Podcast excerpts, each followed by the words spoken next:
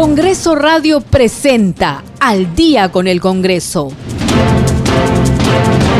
Una síntesis informativa del trabajo legislativo de representación y fiscalización del Parlamento Nacional.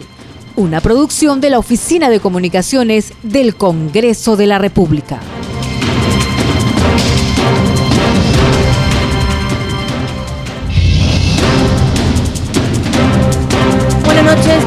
A una edición más de Al día con el Congreso. Hoy es miércoles 23 de febrero del 2022. Les saluda Perla Villanueva que los va a acompañar en la conducción y en los controles se encuentran Franco Roldán y Rafael Cifuentes. Vamos a llevarles toda la información correspondiente a la jornada informativa hoy en el Congreso de la República, donde por cierto se cumple el tercer día de la semana de representación. Vamos con nuestros titulares. En el marco de la semana de representación, la presidenta del Congreso, Mari Carmen Alba, demandó al Programa Nacional de Infraestructura Educativa PRONIET acelerar las gestiones para mejorar las condiciones de los colegios en todo el país. Fue al constatar el pésimo estado de la institución educativa 7064 María Auxiliadora, ubicada en el asentamiento humano Buenos Aires de Villa, en el distrito de Chorrillos. Por otro lado, la titular del legislativo, al ser consultada por las dos mociones de censura presentadas en su contra, dijo que los congresistas tienen todo el derecho de presentar las mociones y que por su parte está tranquila porque el que nada debe, nada teme. La tercera vicepresidenta del Congreso, Patricia Chirinos, se encuentra en Ciudad del Pescador, en Bellavista, Callao, recogiendo las demandas del Sindicato de Profesores de Educación Técnica Superior Simón Bolívar respecto al nombramiento del personal y a la falta de presupuesto, entre otros temas. Y el congresista Alejandro Aguinaga organizó una audiencia pública con el fin de difundir el proyecto de ley que modifica la tenencia compartida y el proyecto de ley sobre el Registro Nacional de Progenitores Obstructores.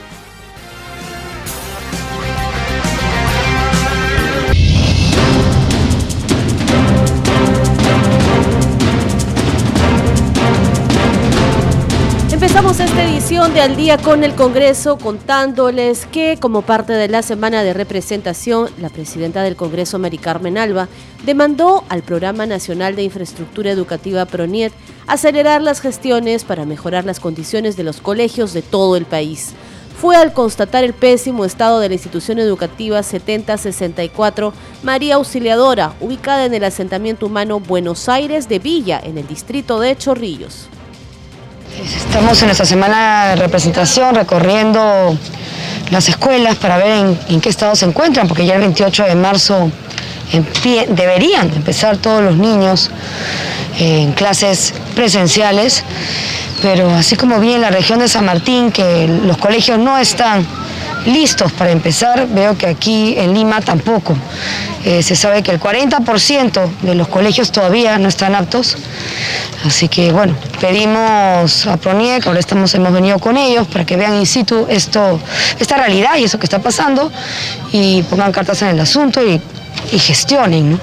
Bueno, ahora estamos viendo cómo este, este colegio no puede recibir, solamente tiene más de 1.700 alumnos y solamente podrían recibir el 30% de ellos. Presidenta, lo que ha llamado mucho la atención es la construcción de estos juegos de cemento para niños de tres años. Bueno, sí, la verdad, y no lo podemos creer también aquí con, la nueva jefa del PRONIEC, porque todos sabemos que los niños de tres años necesitan juegos de plástico, juegos eh, aptos para su edad y, seguros. Y han hecho una pirámide de cemento eh, con puntiaguda que es perfecto para que se caigan los niños y se rompan la cabeza. No hay otra, eh, no hay otro tema que podría pasar ahí. O sea, es increíble. Eh, eso también lo estamos viendo para ver quién tomó esa decisión y ver qué se puede hacer, qué, se puede hacer ahí, porque ese juego no, no debe estar ahí. Ahora con la PRONIET, ¿a qué acuerdo se ha podido llegar ¿no? para poder ayudar a estos alumnos y puedan iniciar sus clases este 28 de marzo? Mientras tanto, mientras que se solucionan los temas Bueno, ese es un tema que ellos deben de, la decisión la deben de tomar ellos. Eh, la idea es que vean esta realidad y puedan gestionar de otra manera y ver la posibilidad que, se, que estos niños, porque acá solamente van a poder estudiar el 30% de los alumnos de este colegio, María Auxiliadora. Por lo tanto, los otros niños, ¿dónde van a estudiar? tienen que tener un plan B y ver la posibilidad de, crear, de poner eh, clases prefabricadas o ver en dónde pueden ir. Eso es un, tema de gestión que tanto PRONIE como el Ministerio de Educación deben decidir. Por parte del Congreso de la República, la fiscalización continuará. Bueno, en lo que corresponde a los congresistas, sabemos que nosotros fiscalizamos y llamamos la atención de las cosas que vemos y damos esta información para que el Poder Ejecutivo pueda tomar las decisiones que correspondan de acuerdo a sus competencias. De otro lado, la titular del Poder Legislativo, al ser consultada por las dos mociones de censura presentadas en su contra, dijo que los congresistas tienen todo el derecho de presentarlas y que por su parte está tranquila porque el que nada debe, nada teme. Estos últimos días han presentado dos mociones de censura en su contra. ¿Cómo usted lo ha tomado? Bueno, eh, eh, tienen todo su derecho los congresistas de presentar mociones de censura. Por mi parte estoy tranquila porque el que nada debe, nada teme. Congreso Regional. A esta hora de la noche nos enlazamos con nuestro compañero Josman Valverde precisamente para que nos dé más detalles sobre el trabajo de representación que se encuentran realizando los parlamentarios en las diferentes regiones del país. Josman, adelante. Perla, así es, hay intensa actividad en las regiones del país en el marco de esta semana de representación que ya llega a su mitad precisamente y en Lambayeque la congresista Marlene Portero, eh, ella ha eh, expresado su preocupación ante la cercanía ya del inicio de clases presenciales en el sentido de la situación de los planteles educativos, la vacunación de los niños, en general. Por ello, lo que está considerando es primordial, dice, garantizar un regreso seguro a las aulas. En este contexto ha realizado ella una visita inopinada al centro de vacunación en la institución educativa Juan Manuel Iturregui de Lambayeque para constatar precisamente que este proceso se realice con regularidad. Y eh, ella ha observado que hay interés de los padres para inmunizar a sus hijos y va, dice, a continuar fiscalizando los vacunatorios eh, en diferentes zonas a fin precisamente de impulsar un retorno a clases de manera segura. Es en esa actividad en la cual ella se ha enfocado en las últimas horas en el marco de sus actividades de representación. De Lambayeque, Perla, pasamos a Puno, porque allá el congresista Flavio Cruz Mamani eh, ha tenido también actividades de representación. Él ha participado en una reunión multisectorial que se ha realizado en el auditorio del Hospital de Juli y es que Juli reclama la construcción de su nuevo hospital, dice él. Él fue convocado a este encuentro para que se le dé a conocer la problemática de esta provincia, que principalmente reclama la construcción de un nuevo nosocomio y para ello le han solicitado el apoyo y seguimiento al proyecto denominado Mejoramiento de los Servicios de Salud del Hospital Rafael Ortiz Rabines y esto ha sido aprobado mediante resolución de gerencia regional. Así que ha estado en este encuentro, han participado los congresistas del bloque parlamentario puneño y en general han podido tomar nota de esta situación y van a hacer las gestiones correspondientes a fin de que se atienda cuanto antes precisamente estas demandas, ya que un hospital es necesario en esa zona, eh, según lo, pide la población, eh, más aún cuando estamos en medio de un contexto de pandemia, que eh, si bien es cierto las cifras de, de decesos en relación al año anterior han descendido, no se puede bajar la guardia en lo que consideran ellos y que se tiene que de todas maneras contar con instalaciones óptimas para eventuales situaciones de emergencia como la que hemos vivido lamentablemente en estos dos años últimos. Y por último, concluimos Perla conociendo qué ha ocurrido en Chincha en las últimas horas, esto en, la, en el departamento de Ica, porque el congresista Jorge Martí Corena ha realizado una visita inopinada a la comisaría de Chincha Baja. Él eh, ha llegado hasta esta dependencia policial, fue recibido por el teniente Terrones, dice, del lugar y ha buscado recopilar eh, información sobre los problemas estructurales que hay. Lo que se busca, dice, es establecer puentes de colaboración con miras a la reunión que van a tener con el nuevo general de la policía de la región de Ica, y también el comisario les ha podido informar eh, sobre las necesidades que tienen eh, por ejemplo, tienen requerimiento de equipo de comunicación, de una unidad vehicular que facilite esta lucha contra la delincuencia que, que día a día lamentablemente crece y que pone en riesgo a la ciudadanía. La inseguridad es un tema que se necesita atacar y más aún con equipos, sobre todo para que puedan eh, los policías hacer su trabajo de manera efectiva. Así que eh, esto es, eh, esta es la reunión que ha tenido el, congresista Jorge Martí Corena en Chincha, tomando nota de la situación de la inseguridad para también canalizarlo a las entidades correspondientes a que se atienda estas demandas y requerimientos que los policías hacen a fin de que puedan mejorar su labor. Eh, volvemos contigo, Estudios Perla. Vamos a regresar para el desarrollo de más noticias. Adelante. Muchas gracias a Josman Valverde por esa información sobre las actividades que cumplen los parlamentarios en sus respectivas regiones con ocasión de la semana de representación.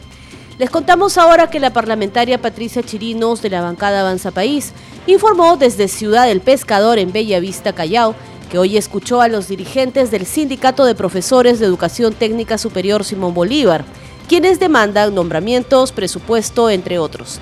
También se reunió con la Asociación de Taxistas Aeroportuarios del Callao.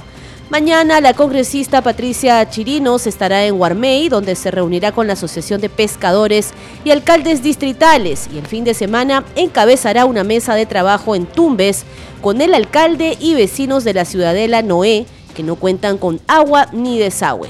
La congresista Patricia Chirinos, tercera vicepresidenta del Parlamento Nacional, también se refirió a la sesión de investidura próxima a realizarse el 8 de marzo y a su proyecto que establece la licencia con goce de haber compensable para exámenes oncológicos preventivos anuales. Escuchemos.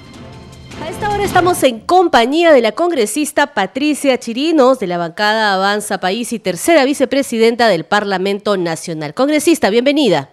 Mucho gusto de saludarlos a todos. Gracias por esta comunicación. Gracias a usted, congresista. Queríamos que nos comente un poco más, y esto para que los oyentes eh, puedan conocer al respecto, sobre su proyecto de ley que establece la licencia con goce de haber compensable para exámenes oncológicos preventivos anuales. Sí, es correcto. Este proyecto de ley creo que va a poder beneficiar no a un sector de la población, sino a toda la población peruana que en realidad muchas veces no tiene tiempo, no hay un tema de, de estar eh, de la prevención, ¿no? Del, del cáncer, en, en, en, en, todos los sentidos del cáncer. Este es un proyecto de ley que establece la licencia con goce de haber compensable para exámenes oncológicos preventivos. Y aquí esta, los trabajadores, sin perjuicio de su vínculo laboral, tanto del sector público como del privado, tienen derecho a una licencia con goce de haber anual compensable por dos días consecutivos para someterse a sus exámenes preventivos oncológicos. Y para acceder a esta licencia, el trabajador previamente debe coordinar con el empleador o la autoridad superior y además tiene que presentar la orden médica en la que se indique los exámenes a realizar. Posteriormente presentará los documentos que acrediten su atención. La, la, licencia otorgada al trabajador será compensable con horas de trabajo que serán acordadas al empleador. Todo esto porque muchas veces a uno le toma mucho tiempo hacerse los exámenes, las citas las dan en diferentes horarios cuando uno se encuentra trabajando y muchas veces el empleador no no entiende no e, e, estos motivos entonces hemos preferido darle todo el peso que que, demanda la ley no es verdad congresista. Y sobre todo que tenemos la ley del cáncer. Esto sería eh, una incorporación a un nuevo artículo, tenemos entendido.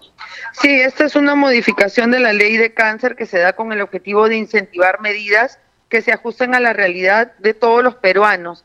De esta manera, el cambio propuesto ha sido pensado para el peruano que no puede darse el lujo de pedir dos días a cuenta o que por la modalidad de su contrato no puede hacerlo. Por lo tanto, es la tarea del Estado la de promover y fortalecer la prevención del cáncer y, y es por eso que, que ampliamos el alcance de esta norma para que no solo se involucre a las personas que han sido diagnosticadas, sino también que también cree la conciencia en cada uno para acudir a los centros de salud como medida de prevención y cultura de cuidado personal. Así es que vamos a poder salvar más vidas. La iniciativa congresista eh, tiene predictamen favorable en la Comisión de Trabajo. Eh, tiene que verse también en la Comisión de Salud. ¿Cómo están los ánimos ahí? Bueno, yo creo que es un tema que en realidad es favorable para todos y muy raro va a ser que haya una voz de oposición en un tema eh, tan de emergencia como es. una enfermedad letal. Podríamos esperar que pronto llegue al Pleno, entonces. Por supuesto, vamos a meterle todas las energías positivas. Voy a conversar con los integrantes y el presidente de la Comisión de Salud para que por favor se pueda priorizar este asunto que nos va a beneficiar a todos. Congresista, permítame cambiar de tema y eh, preguntarle, bueno, eh, ya se estableció la, la hora eh, para el 8 de marzo recibir, escuchar al gabinete de, Aníbal Torres. ¿Cuál es la posición de, Avanza País o, la suya personal respecto al voto de confianza? Mi opinión personal y la de toda mi bancada es que nosotros no creemos en ninguna tregua, nosotros no vamos a dar tregua a ese gobierno porque desconfiamos absolutamente de él, tanto del gobierno como de este nuevo gabinete. Es por eso que emitimos un comunicado hace algunos días diciendo que no nos íbamos a reunir con el Premier y de la misma manera, consecuentemente, como hemos ido actuando en estas tres últimas eh, presentaciones de gabinete, no hemos otorgado el voto de confianza antes, no vemos ningún cambio favorable el día de hoy con este nuevo gabinete, así que tampoco seguramente lo vamos a ofrecer en este momento. Tenemos entendido que en la mañana, el mismo 8 de marzo, se estaría realizando un, pleno mujer. ¿Nos puede adelantar algo respecto a ello? Sí, lo único que sabemos porque hemos podido coordinar eh, de manera verbal en la mañana se va a dar el pleno mujer que es, tradicional eh, en el Congreso de la República y por la tarde vamos a tener la presencia del, del Premier y bueno, del gabinete. Muy bien, congresista. Sabemos que tiene que continuar con su agenda de trabajo ya prevista, así que le agradecemos por esta comunicación. Muchas gracias. Acá estoy pasando los rompemuelles y los huecos. Es necesario también que eh, de las pistas en el Callao, así que vamos a contemplar también desde el Congreso de la República para poder hacer un proyecto de ley en el que se pueda otorgar presupuesto directamente para que los alcaldes puedan eh, gestionar sus pistas y sus veredas. Gracias, congresista, le agradecemos nuevamente. Gracias, gracias adiós.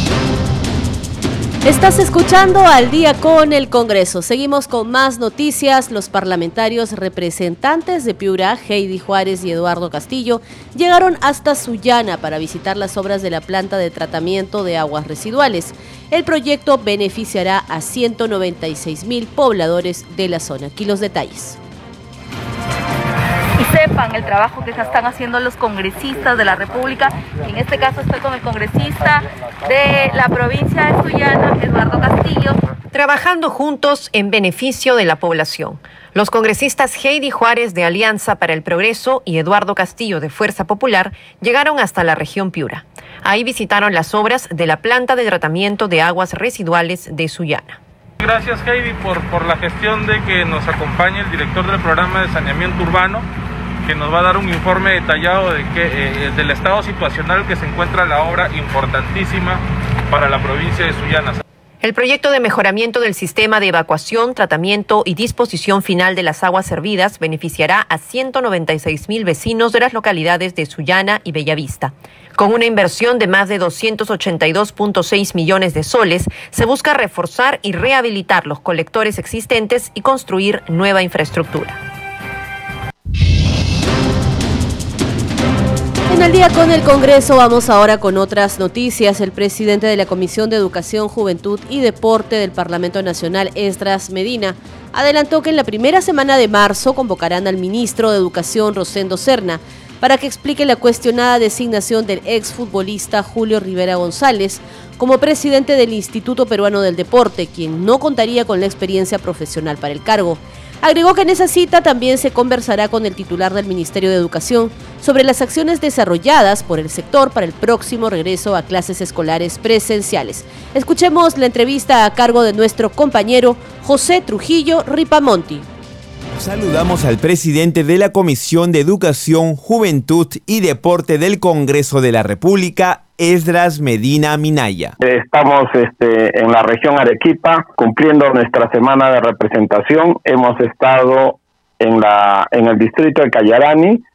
Este distrito está a 4.000 metros sobre el nivel del mar, colinda con la región del Cusco y para poder llegar a este distrito se tiene que ir por Espinar Cusco y bueno, es a 10 horas de carretera. Eh, hemos podido ver las necesidades tanto de la región del Cusco como de la región de Arequipa. ¿Qué actividades se vienen para los próximos días como parte de este trabajo de representación? Mire, este, como les manifestaba el día domingo hemos viajado para poder estar el lunes en una mesa de trabajo en este distrito, porque en este distrito tan distante y que es colindante con la región del Cusco, es increíble que 10 anexos no tengan electrificación. Cuando está cerca Electrosur, que pertenece a la región del Cusco, en la cual vamos a comenzar a trabajar para que puedan tener pues la electrificación. En pleno siglo XXI hay todavía lugares en nuestro país que no tienen electrificación y que de alguna forma también están afectados los estudiantes, los niños, los adolescentes en su enseñanza o en, su, en el recibimiento de sus clases escolares ahora que va a dar inicio. Asimismo, he tenido una reunión con el presidente del IPD de Arequipa, hemos estado viendo su infraestructura y realmente su infraestructura es este preocupante, está todo concesionado Hemos tenido una reunión, nos van a alcanzar los documentos para poder hablar con el ministro de Educación. Tendremos una reunión con el Consejo Regional, con todos los consejeros regionales de Arequipa en la región para ver temas puntuales, sobre todo de Majes Iguas 2, que a la fecha todavía no se concretiza un proyecto que va a ayudar al desarrollo macro regional sur tanto para Arequipa, Puno, Cusco, Tacna, Moquegua, eh, va a ser un punto de desarrollo. Vamos a ver cuáles son la, cuál es su problemática. Asimismo, también vamos a ver, están proyectando un proyecto de ley, van a presentarnos con la finalidad de que los gobiernos locales y regionales tengan un poco de independencia presupuestal. Y ya que hablamos del Instituto Peruano del Deporte, ¿Qué opinión le merecen los cuestionamientos en contra del presidente de esta entidad, el exfutbolista Julio Rivera, quien no contaría con las credenciales profesionales suficientes para ocupar este cargo? Agradecerle por la pregunta. Realmente este, hemos estado viendo la infraestructura deportiva en la región Arequipa, en la región del Cusco, y hemos estado también analizando un informe del órgano de control interno que ha elevado no este sobre el perfil que tiene el señor Julio Rivera González. Este él ha manifestado en, en, su currículo que tiene nueve años de experiencia en una academia que él mismo es propietario. Este Rivera hace nueve años ha estado como administrador pero en la realidad el informe indica que como gerente ha estado dos años y que recién la vigencia es del año 2019. Es un poco preocupante, ¿no? Pero también tenemos que ser realistas en que de alguna forma, pues, este Julio Rivera ha tenido una destacada eh, labor como deportista del, en, el, en la disciplina de fútbol.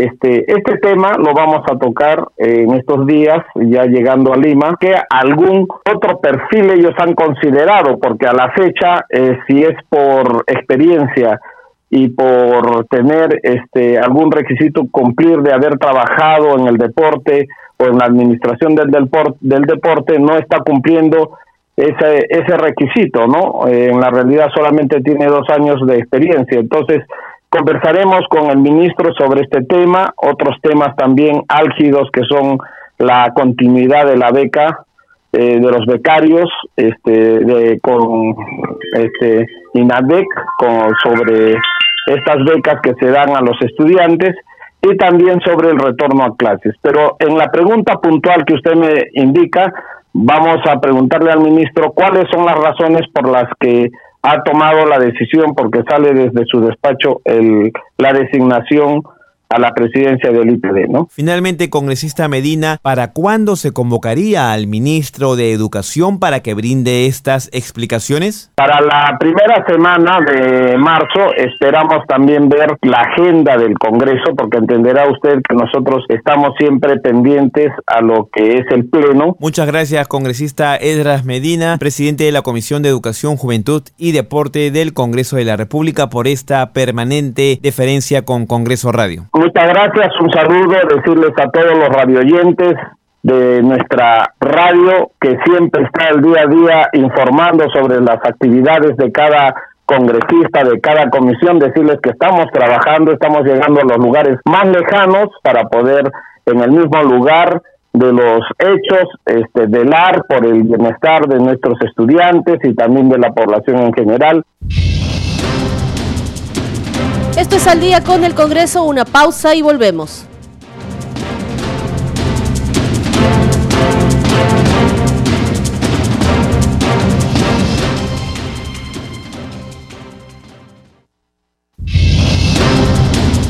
Continuamos en Al día con el Congreso. Bienvenidos a la segunda media hora informativa. Estás escuchando al día con el Congreso a través de la señal de Radio Nacional. Te está acompañando Perla Villanueva en la conducción, en los controles Franco Roldán y Rafael Cifuentes. Vamos a repasar juntos nuevamente nuestros titulares. En el marco de la semana de representación, la presidenta del Congreso, Mari Carmen Alba, demandó al Programa Nacional de Infraestructura Educativa PRONIET acelerar las gestiones para mejorar las condiciones de los colegios de todo el país. Fue al constatar el pésimo estado de la institución educativa 7064 María Auxiliadora, ubicada en el asentamiento humano Buenos Aires de Villa, en el distrito de Chorrillos. Por otro lado, la titular del legislativo, al ser consultada por las dos mociones de censura presentadas en su contra, dijo que los congresistas tienen todo el derecho de presentar las mociones y que por su parte está tranquila porque el que nada debe, nada teme. Y la tercera vicepresidenta del Parlamento, Patricia Chirino, se encuentra en Ciudad del Pescador en Bella Vista, Callao, recogiendo las demandas del Sindicato de Profesores de Educación Técnica Superior, Simón Bolívar, respecto al nombramiento del personal y a la falta de presupuesto, entre otros temas. El congresista Alejandro Aguinaga organizó una audiencia pública con el fin de difundir el proyecto de ley que modifica la tenencia compartida y el proyecto de ley sobre el Registro Nacional de Progenitores Obstructores.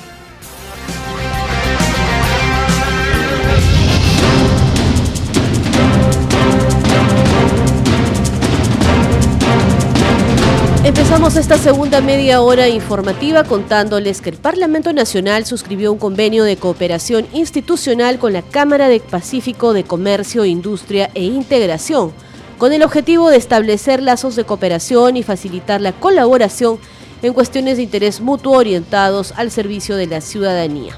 Además, contribuirá a mejorar las capacidades de los funcionarios y servidores parlamentarios en temas legislativos relacionados a las exportaciones e importaciones.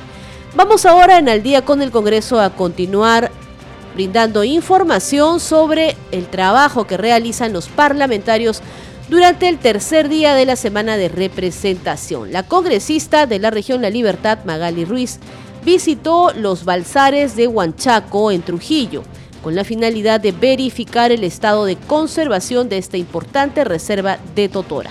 También visitó el Jardín de Niños del Centro Poblado Víctor Raúl en Virú. La educación de 36 niños de entre 5 y 8 años peligra a tan solo unas semanas del reinicio de las clases escolares. Estoy acá en el Centro Poblado Víctor Raúl en Virú. Me encuentro con la consejera, con el presidente de la PAFA, el señor Quizá, y acá encuentro una problemática bien grande. Tenemos aproximadamente 32 niños de 5 años que no encuentran vacante. La congresista Magali Ruiz Rodríguez de Alianza para el Progreso exhortó a las autoridades del Ministerio de Educación a brindar una solución. Invoco, exhorto al ministro, a las autoridades regionales, directores de UCO que están ahorita trabajando virtualmente y no están atendiendo a los padres de familia. Como parte de sus actividades en su semana de representación, la congresista también visitó las comisarías del Centro Poblado Víctor Raúl y la Comisaría Provincial de Virú. Ahí encontró deficiencias en la infraestructura y equipos tecnológicos. En tanto, el representante de la región Ucayali, el parlamentario Elvis Vergara Mendoza, afirmó que en el marco de la semana de representación ha visitado las provincias de Coronel Portillo y Padre Abad, así como sus distritos. Esta población, según dijo, no cuenta con servicios básicos de agua y alcantarillado. Escuchemos. Sí, en la semana de representación nosotros hemos tratado de eh, abarcar eh, una parte de la provincia de Coronel Portillo, que es la provincia capital, y otra parte de la provincia de Padre Abac, ¿no? que está conectado a través de la carretera Federico Basadre con, con la capital. Eh, le cuento brevemente, el distrito de Huipoca es un distrito el más joven, quizás uno de los más jóvenes porque se crearon dos juntos, Huipoca y Boquerón, eh, de la región Ucayali, ¿no? Tienen, mm, me, eh, me, acaban de corregir, tienen 11 meses de creación. Quiere decir que no cuentan con autoridades electas aún, ¿no? Y por lo tanto están en un proceso de institucionalización, por decirlo de alguna manera. Eh, estos distritos cuenta con muchas necesidades. De hecho, la provincia de Padre Abac tiene tantas necesidades como, por ejemplo, podemos eh, empezar diciendo que no cuentan con un servicio adecuado de agua y desagüe, siendo una provincia eh, con bastantes años de antigüedad, con múltiples eh, actividades económicas y con una población considerable, ¿no? Y, no cuentan con, con, agua y desagüe. Esta, esta, hay una obra paralizada hace ya varios años eh, por el tema de agua y desagüe y no es la única obra paralizada. De hecho, en la región ucraniana existen muchas obras paralizadas eh, y que son necesarias para la población. La población está esperando que de una vez se determinen esas obras y precisamente a eso es a lo que nos estamos abocando en esta semana de representación. Parlamentario Elvis Vergara Mendoza también comentó que se ha reunido con autoridades de la Universidad Nacional de Ucayali porque el gobierno regional de Huánuco ha revertido la titularidad de un área natural que era usada para la investigación científica por esta Casa Superior de Estudios. Sí, pero también eh, yo creo que lo más importante que hemos podido, podido eh, tener en la provincia de Coronel Portillo es una reunión el día de ayer por la mañana con autoridades universitarias ¿no? de la Universidad Nacional de Ucayali. Autoridades universitarias que tienen, obviamente, la Universidad Nacional de Ucayali es la universidad más antigua de, de la zona de la Amazonía. ¿no? De hecho, ha sido creada gracias a una gesta. La, la, la población uh, hizo paralizaciones, huelgas para, para la creación de esa universidad. Y Actualmente esta universidad eh, tiene una brecha tremenda en infraestructura respecto a otras universidades incluso más jóvenes, ¿no? No cuenta con laboratorios adecuados, no cuenta con aulas, pero el, problema principal es que esta universidad tenía un área de conservación de bosque para, eh, que, que, era usado para uso de investigación científica. Este bosque llamado Bosque Macuya, que está principalmente en la jurisdicción de la región Huánuco sin embargo, eh, el gobierno regional de Huánuco, inconsultamente y sin ningún sustento técnico, ha revertido eh, la titularidad de esta obra ah, al gobierno regional, perdón, de, esta, de, esta, de, esta, de este bosque, al gobierno regional, y actualmente esto está siendo invadido y todos estos bosques, productos de investigación científica, están siendo eh, depredados. Vamos a continuar en el día con el Congreso contándoles sobre las actividades y el trabajo de representación de los parlamentarios. El representante de Cerro de Pasco, Pasión Dávila, señaló que durante su semana de representación se encuentra recorriendo diversas comunidades de esta región.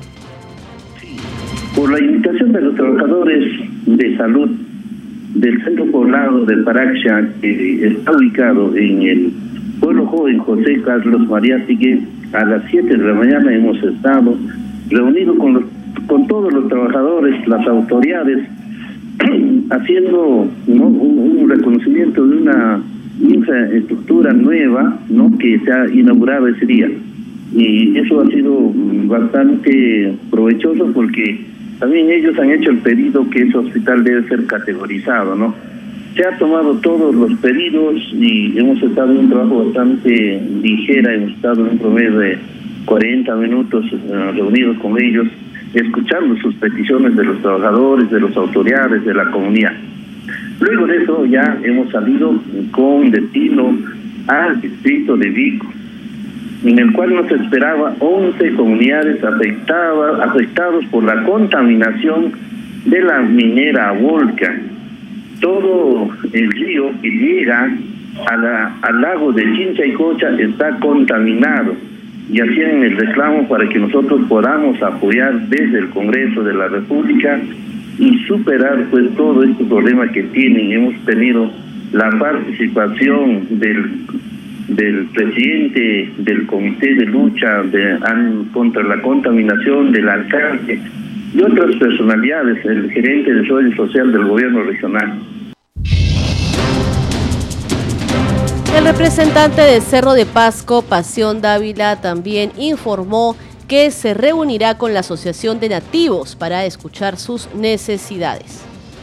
Y mañana a las 8 de la mañana debo estar en el distrito de Puerto del Móviles, que es distante de la región de Pasco, y, coordinar con ANAF, que es la organización de los nativos, y también escuchar de cerca qué necesidades tienen. Y luego de eso, ya el día viernes debo estar en Ciudad Constitución, porque también hay, eh, hay gente inoscrupulosa que vienen, pues la gente irresponsable que vienen Ah, aprovechando de la humildad de los pobladores y están explotando el oro y, otras acciones negativas, ¿no? Hay mucha explotación de la gente porque no hay autoridades y voy a viajar con un bote que está a una distancia de seis horas de la uh, del capital del distrito de Ciudad Constitución.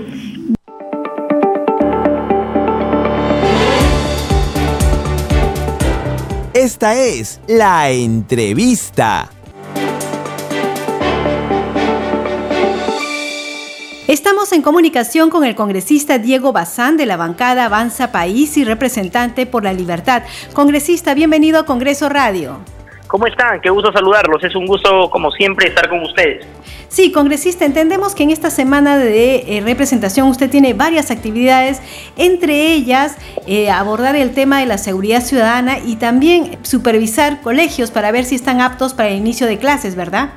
Eh, correcto, nosotros hemos iniciado la semana con una reunión con el recientemente designado general de la policía, de la jefe de la macroregión policial norte, en ese sentido, bueno, conocemos su experiencia, sabemos que es una persona que está mucho involucrado en la práctica, más que en trabajo administrativo, y esperamos que el general Max García haga un trabajo importante. No podemos dejar de destacar que estamos exigiendo desde el Congreso que se declare en emergencia la región La Libertad. Solo se ha eh, declarado en emergencia Lima y el. Se ha manejado esto políticamente, lo cual nos preocupa, pero técnicamente eh, se ha solicitado que la libertad también sea incluido. Van 43 asesinatos en lo que va del año, en solo mes y medio, cosa que nunca se había visto en la región de la libertad y tenemos que hacer definitivamente un trabajo articulado entre el Ministerio Público, Poder Judicial y la Policía Nacional. Y con respecto al inicio de clases, entiendo que usted también ha supervisado colegios. ¿Sabe cómo va el proceso de vacunación? Eh, bueno, el, proceso de vacunación en menores eh, de edad va bastante avanzado en la región La Libertad eh, más del 65% ya se vacunó, se va, se está promoviendo que en los colegios también haya centros de vacunación, lo que va a garantizar que estén protegidos los menores de edad, pero lo que es claro y nos hemos podido dar cuenta en estas visitas a los colegios es que no se ha invertido en mantenimiento en los últimos dos años. La situación es deplorable en la mayoría de instituciones educativas el fondo de, de mantenimiento que se les ha brindado es mínimo, con casi 6 mil soles se quiere hacer un gran mantenimiento de infraestructura que de verdad requiere mucho más. De por sí ya teníamos una brecha en el tema educativo, hoy este tema se ha acrecentado producto de esta situación, producto de que no tenemos eh, eh, una buena administración en el sector educativo, falta liderazgo en el sector educativo en estos momentos y no se está cumpliendo con eh, el tema económico por parte del ministerio a los gobiernos regionales y que harían lo propio con las gerencias regionales de educación. ¿Eso significa que es poco probable que los estudiantes puedan retornar a clases presenciales? bueno, eso va a depender mucho también de la voluntad ahora de los padres de familia. En muchos colegios hemos visto que son los padres quienes están poniendo la mano en el mantenimiento y están logrando sacar adelante su institución y eh, porque quieren el retorno eh, progresivo a clases. Pero desde el Ministerio de Educación no vemos que haya esa misma voluntad, por lo menos económicamente el tema no se puede sostener, no hay como gastar en mantenimiento, lo que se ha hecho es bastante eh, precario y los, finalmente los afectados son los alumnos. Sí, congresista, ya en esta semana de representación que estamos justo en la mitad, ¿qué otras actividades va a cumplir usted en los próximos días? Bueno, el día de hoy estuvimos en el Instituto Regional de Enfermedades Neoplásicas.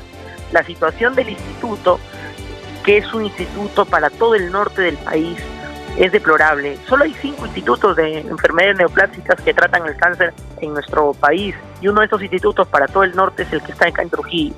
Hemos visitado y las condiciones son muy precarias. Necesitamos definitivamente un gran hospital, un gran instituto oncológico en la región La Libertad. Vamos a hacer el acompañamiento desde nuestra labor como congresistas y en, haciendo trabajo de representación. Vamos a pelear que hayan presupuestos, y es posible la ley general de presupuesto del próximo año se pueda, se pueda pelear de que, de que se designe un presupuesto para la región La Libertad, pero falta voluntad y hay mucha decía de las autoridades regionales en cuanto a este instituto. He visto in situ una cola de más de 200 personas esperando una operación durante meses una operación que no llega. Hemos visto la situación lamentable que se encuentra el hospital por dentro. Eh, he llamado mucho la atención a sus directivos eh, que pongan, se pongan a trabajar y pongan cartas en el asunto y ha sido un trabajo de fiscalización arduo toda la mañana en este Instituto del Cáncer y espero que en las próximas semanas que vamos a volver a con otra visita de fiscalización ya se estén solucionando algunos problemas que son fáciles de mejorar. Bien importante la labor de fiscalización que usted está realizando, congresista Diego Bazán. Congresista, también hay un proyecto de ley muy importante que usted ha presentado y es este proyecto de ley 1276 que incorpora la alerta AMBER como medio para atender casos de desaparición de personas en situación de vulnerabilidad. Si usted nos podría comentar un poco al respecto, por favor. Por supuesto, es una ley muy importante la que nosotros, es un proyecto de ley muy importante el que estamos presentando.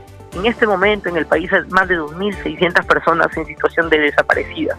Eh, desapariciones que nunca se resuelven por ineficiencia de la policía, por falta de voluntad de las autoridades de encontrar. Mucha gente, tenemos muchos conocidos, la gente tiene conocidos. Siempre hay un conocido que ha desaparecido y nunca se encuentra, sobre todo en el tema de menores de edad. En ese sentido, nosotros estamos acogiendo iniciativas que ya han funcionado en otros países donde inmediatamente cuando existe una persona desaparecida, eh, se procede a todos los medios de comunicación en general, se genera una alerta sistemática, radios, televisión, paneles publicitarios en la calle, periódicos, revistas, todos los medios en general se ven obligados a publicar la imagen de la persona que ha desaparecido. Esto permite en, en pocas horas ubicar a estas personas. Esto se ha demostrado, se ha demostrado en la práctica en otros países, lamentablemente en nuestra legislación no existe y lo que estamos promoviendo es que menos personas desaparezcan del país y que más familias puedan encontrar justicia también. Sí, pues siempre es cierto lo que usted dice, nosotros en el Facebook vemos con mucha frecuencia que las personas están buscando a sus familiares y creo que lo más importante es hacerlo en las primeras 24 horas, ¿no? Por supuesto, la inmediatez siempre ayuda mucho a encontrar a personas desaparecidas. Si se actúa de inmediato, en las tres, en, se ha demostrado en la práctica que se, se actúa entre las 24 primeras horas, eh, se aumenta un 80% las posibilidades de encontrar a las personas. Bien, congresista, nosotros estaremos atentos al desarrollo de este proyecto de ley en el Parlamento. Muchas gracias por atender la llamada. ¿Algo que usted desea agregar? Eh, bueno, es importante que sepan que estamos trabajando desde el Congreso de la República de manera descentralizada. Particularmente recorro toda la región La Libertad durante mi semana de representación, pero no espero solo la semana de representación. Todos los fines de semana, viernes, sábado y domingo, estoy recorriendo las provincias más alejadas de la región La Libertad, los distritos donde están las verdaderas necesidades y acogiendo, haciendo que la voz muchas veces de estas autoridades locales, de la sociedad civil organizada, se escuchara en Lima. Bien, congresista, le deseamos éxitos en todas sus actividades. Muchas gracias por atender la llamada. Gracias a ustedes, muy amable.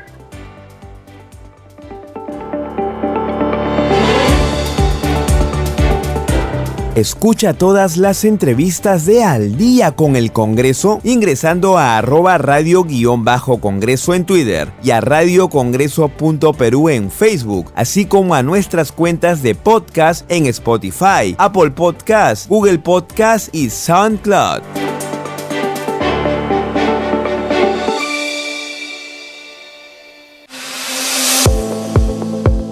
Congreso en redes.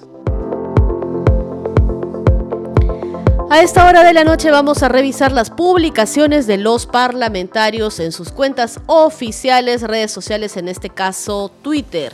Desde la cuenta de la presidenta del Congreso, Mari Carmen Alba, se informa.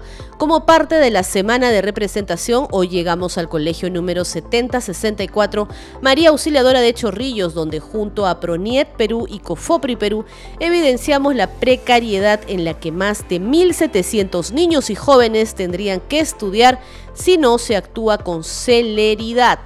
Ahora la congresista Flor Pablo Medina a través de su cuenta señala, en la visita inopinada de la institución educativa Ricardo Palma de San Juan del Lurigancho evidenciamos el compromiso del equipo directivo para asegurar el retorno a las clases presenciales, garantizando la continuidad del servicio educativo para nuestras niñas, niños y adolescentes. Y por su parte, la congresista Ruth Luque dice, dialogamos con representantes de Direza Cusco y SAMU sobre la implementación en atención y traslado de urgencias para zonas rurales. En marzo se prevé iniciar SAMU Chumbivilcas, a la vez presentamos contenidos, proyectos de ley que crean el Sistema Nacional Prehospitalario. Y por último, la congresista Gladys Echaís dice con la finalidad de verificar las condiciones en las que cumplen sus penas los internos del establecimiento ANCON 1. Hoy hicimos un recorrido por sus instalaciones, lo cual motivará algunas acciones desde mi despacho respecto al observado y comprobado. Son algunas de las publicaciones de los parlamentarios en sus cuentas de Twitter a esta hora de la noche. También nos pueden seguir a nosotros a través de nuestras cuentas oficiales en Facebook, arroba Radio Congreso Perú, y en Twitter, arroba Radio-Congreso.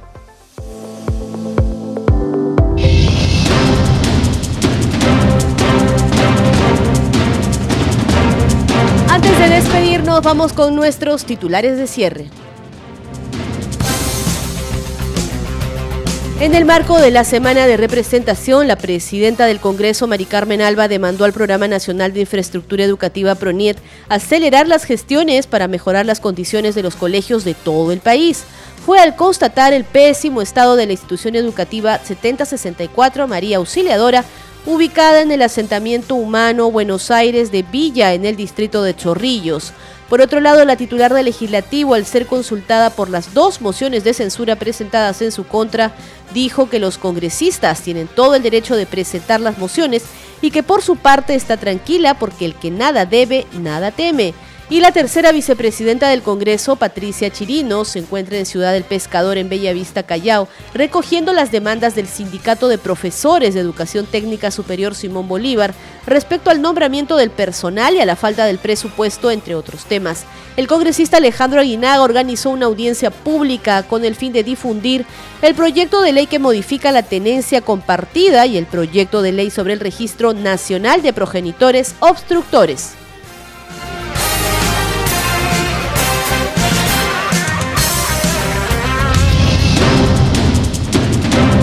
De esta manera hemos llegado a la parte final de Al día con el Congreso. Les acompañó Perla Villanueva en la conducción, en los controles, Franco Roldán y Rafael Cifuentes.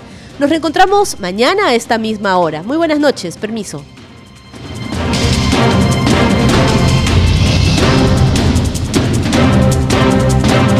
Congreso Radio presentó Al día con el Congreso.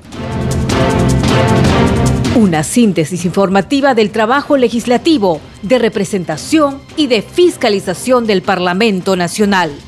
Una producción de la Oficina de Comunicaciones del Congreso de la República.